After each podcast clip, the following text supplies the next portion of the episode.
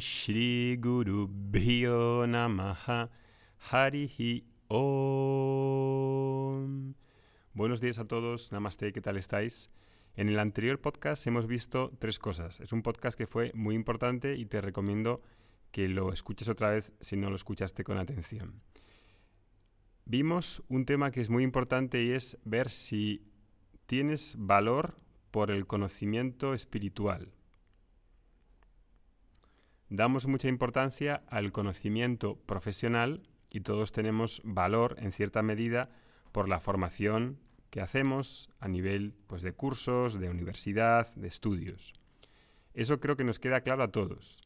Pero cuando hablamos de conocimiento espiritual, no está tan claro que tengamos un compromiso y una prioridad con ese conocimiento. No nos imaginamos si estudiamos una carrera o una formación técnica que empecemos a tomar un libro por el, por el medio, por el final, y que mm, piquemos de por aquí y por allá, y no tengamos sobre todo un profesor. Nadie que va a una universidad a estudiar física, se le ocurre estudiar física pues por su cuenta, sin un programa, sin libros.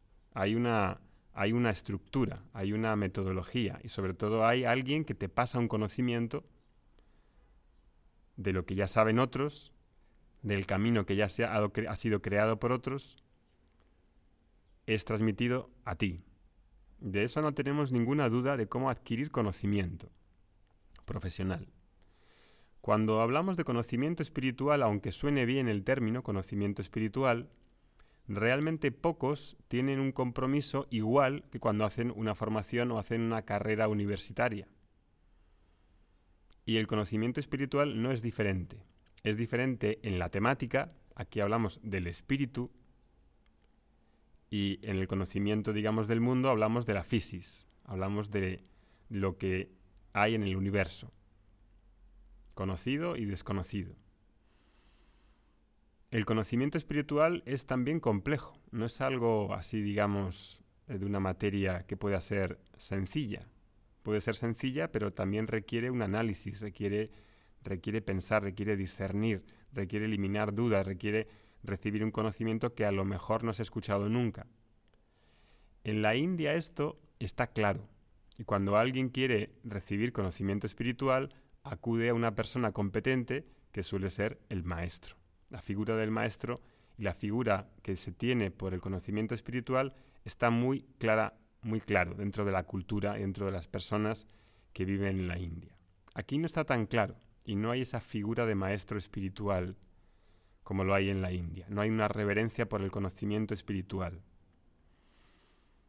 Y dentro de este conocimiento espiritual ha de haber también un compromiso, un compromiso con el estudio, con la adquisición de ese conocimiento.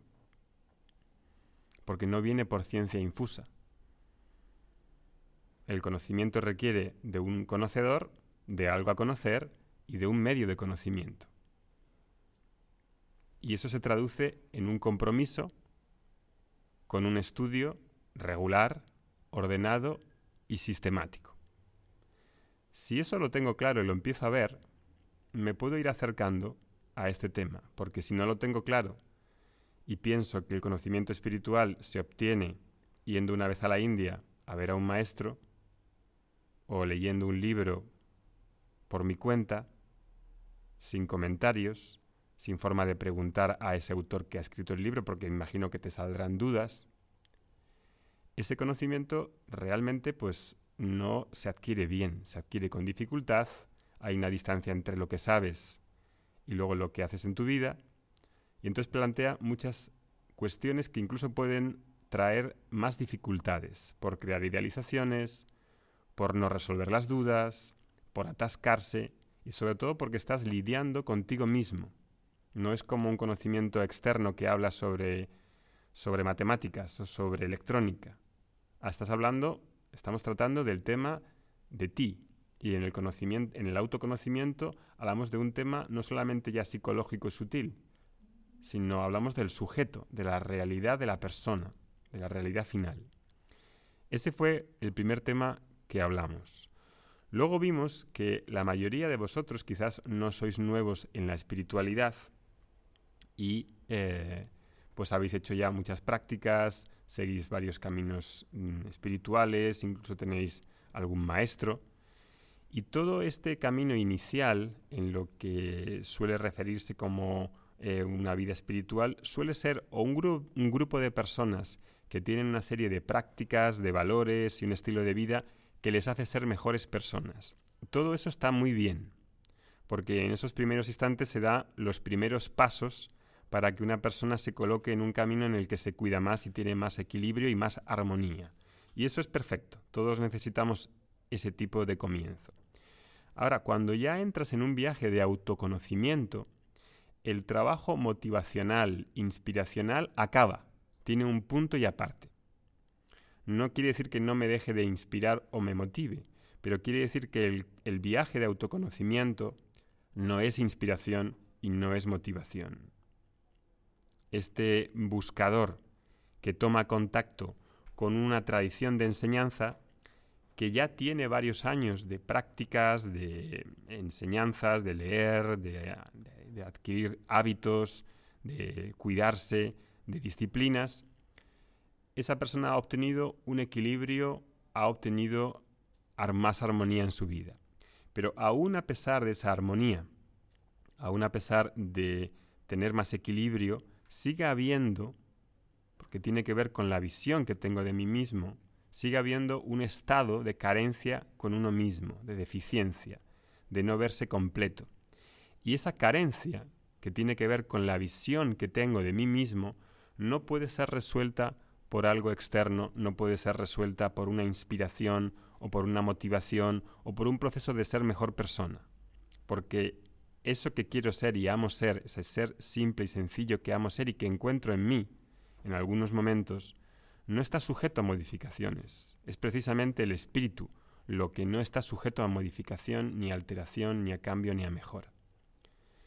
Entonces ahí, cuando entiendo eso, y entiendo que ese estado de carencia, ese sentido de, de que me falta algo, no va a ser mejorado por un proceso de inspiración, ni por una disciplina física, energética o moral, ni siquiera de meditación, sino que tiene que ver con cómo me veo a mí mismo, cuál es mi filosofía de vida, cuál es mi propósito, cuáles son mis expectativas, qué identidad verdadera doy, y que no tiene que ver con el personaje que construyo.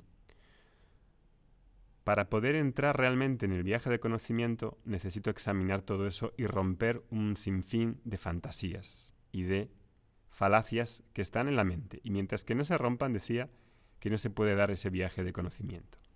Y ahí es donde más o menos nos quedamos en ese podcast anterior y dije, para finalizar, que íbamos a hablar de tres cosas, de tres cosas que hacen falta para comenzar ese viaje de conocimiento. Y esas tres cosas eran, uno, la actitud de ser un alumno, dos, el coraje y tres, el método, un método. Un alumno que busca eh, autoconocimiento en la Bhagavad Gita, Vyasa, describe cuatro etapas por las que un alumno pide conscientemente recibir ese conocimiento espiritual. Y son cuatro etapas en las que todos hemos, todos hemos de pasar. Arjuna, en la Bhagavad Gita, en el capítulo 1 y en la primera parte del capítulo 2, describe muy bien cómo es ese proceso por el que una persona, en este caso un soldado, un príncipe, pasa de ser una persona que sí es eh, moral, ética, sigue una vida de Dharma, pero hasta ese momento, que tiene una dificultad muy grande en su vida, no se no se ha eh, preguntado sobre cuestiones más importantes. Cuando tiene un conflicto en su vida, que es muy dramático, pues pasa de ser un soldado a ser un buscador de conocimiento espiritual y tiene a Krishna como pues uno de los mejores maestros. ¿no? La primera etapa que explica o que expone ahí Vyasa en la Bhagavad Gita, en el capítulo 1, es ese proceso que tiene de descubrir el problema fundamental del ser humano que en sánscrito llamamos samsara. Samsara no es una colonia francesa, no es algo glamuroso, no es algo que uno desee. Samsara quiere decir devenir, to become en inglés, llegar a ser. Este devenir implica esencialmente una dependencia psicológica de los factores externos. Y dependencia psicológica sobre algo que no controlo, que no puedo controlar, sobre algo que es frágil, sobre algo que es efímero, implica que lo que quiera conseguir, si no lo consigo, tengo ansiedad, tengo estrés, tengo frustración, o si no consigo mantener lo que ya tengo, pues también me genera frustración, ansiedad por perder aquello que ya tengo. Dependencia psicológica. Ese descubrimiento de que la base de mis problemas es la dependencia para mi propia felicidad, paz y seguridad de factores que no están en mis manos, a saber, personas, situaciones y cosas, es el principal problema que descubro en esta primera etapa que describe Vyasa. La segunda etapa, en la que eh, se ve claramente como Arjuna no descubre primero ese problema de impotencia, ese problema de dependencia psicológica, pero todavía quiere resolverlo a través de ajustar el mundo, ajustar los factores externos, que es, en definitiva, la única manera que todos sabemos hacer. Cuando tenemos un conflicto, cuando hay algún problema, la solución aparente parece modificando el exterior, modificando algo fuera, controlando las personas, situaciones o cosas, porque es lo que estamos habituados a hacer, cuando en realidad la persona sensible e inteligente se da cuenta que el problema, en la mayoría de casos, y no quiere decir que no tenga que modificar la situación exterior, si se requiere y es pertinente hacerlo, normalmente el problema es interno, tiene que ver con el ruido interno, tiene que ver con la manera de pensar, con la manera de verme, con la manera de, mi filosofía de vida. Y ahí es cuando Arjuna, en todo el capítulo 1, se inventa toda una filosofía de, intentar solucionarlo por él mismo, una serie de argumentos que ni él mismo se cree, pero el intelecto defiende porque no reconoce la impotencia y el dolor que uno tiene para resolver ese problema fundamental de Sansara de dependencia psicológica. Entonces hay dos cosas. Uno es descubrir dependencia psicológica, que es Ragatuesa, el nombre sánscrito, que implica una vida de devenir, una vida de Sansara. Y dos, descubrir que yo solo por mí mismo me es muy dificultoso tratar de resolver el problema solo. Necesito pedir ayuda.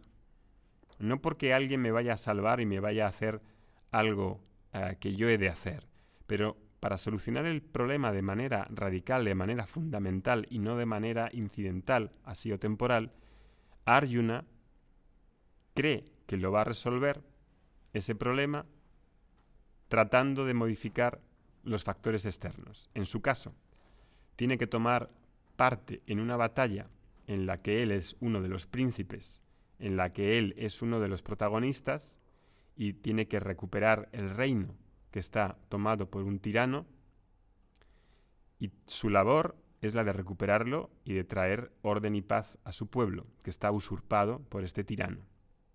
Está mal gobernado por este tirano. Y como parte de, la, de los, del otro, mm, grupo de personas que están en el otro lado del, del otro grupo de, de, de, soldados, ¿no? de, otro, los Kauravas, que son el, pues los oponentes, en ese grupo hay parte de familia y eso para él le causa un gran malestar y una, un conflicto de decisión, si pelear o no pelear. Lo que está en juego es el Dharma y la Dharma, lo correcto y lo incorrecto, lo moral y lo amoral. Y claro, como representante de la justicia y del orden, pues tiene realmente que luchar, tiene realmente que defender y quitar al, que ha usurpado, al gobernador que ha usurpado su, su trono de una manera ilegal y amoral. Entonces ahí Arjuna pues cree que lo mejor es no pelear e irse a meditar a Rishikesh. Porque luego en el capítulo 2 le habla Krishna de la importancia del conocimiento, etcétera, de las disciplinas, y él piensa que entonces, si se va a meditar, si se va a buscar conocimiento espiritual, pues no tiene que, luchar, no tiene que hacer lo que tiene que hacer y cuál es su deber en esa posición, en el caso de Arjuna. Y ahí Arjuna pues tiene este conflicto en todo este capítulo 1 y da una serie de argumentos que parece que son muy lógicos cuando uno a lo mejor lo lee por su cuenta, pero cuando hay un análisis más detallado ve que lo que esconde es una debilidad psicológica por no hacer y no enfrentarse con lo que tiene que hacer, con su Dharma. Y en realidad, pues trata de irse de la batalla haciendo una omisión de su deber, de su Dharma, y eso cree que le va a solucionar el problema. Pero más adelante se ve y le dice a Krishna que no está seguro, que, que no puede ver claramente cómo tomar una decisión y le pide ayuda. Y ahí reconoce la impotencia que siente para resolver el problema por sí solo, para resolver y tomar una decisión adecuada. Cuando una persona se da cuenta de ese problema fundamental de la dependencia psicológica, de los factores externos, intenta modificar los factores externos y creer que él tiene una solución, entonces no puede ser alumno todavía. No puede ser un alumno de autoconocimiento. Hasta que no descubra la impotencia que hay detrás de intentar, intentar y modificar y seguir modificando cosas en el mundo las personas, situaciones y cosas y seguir todavía con esa filosofía, no va a poder recibir ese conocimiento. No va a poder recibirlo porque cree en realidad que él tiene la solución. Y en cuanto al autoconocimiento, esa solución en realidad no puede venir de uno mismo. No que tenga que hacerla uno mismo, pero el problema no ha sido visto como lo que es. Y, y por eso esa segunda fase, esa segunda fase de descubrir la impotencia y el dolor y la incapacidad de que no es un tema externo, sino que es un tema interno, es muy importante. Para finalizar voy a poner, nos quedan dos, etapas más que vamos a descubrir en la siguiente podcast, pero para finalizar os cuento una historia que nos contó nuestro maestro Somidayananda una vez. Dijo, había un señor que iba viajando en nuestros autocares indios que algunos conoceréis, en los que pues son un poco autobuses eh, que no sabemos muy bien cómo funcionan, pero siguen funcionando y son, son muy antiguos y van por todas las partes y, son así como muy duraderos, ¿no? Y había un hombre que iba viajando, iba sentado, iba escuchando como un pitido de, de una rueda que se estaba desinflando, ¿no? Y esto le decía al que estaba sentado con él, oye, ¿tú no escuchas ese pitido que hay ahí todo el rato como si se estuviese pinchando alguna de las ruedas. Y dijo, ah, pues no, yo no tengo, no, no escucho nada.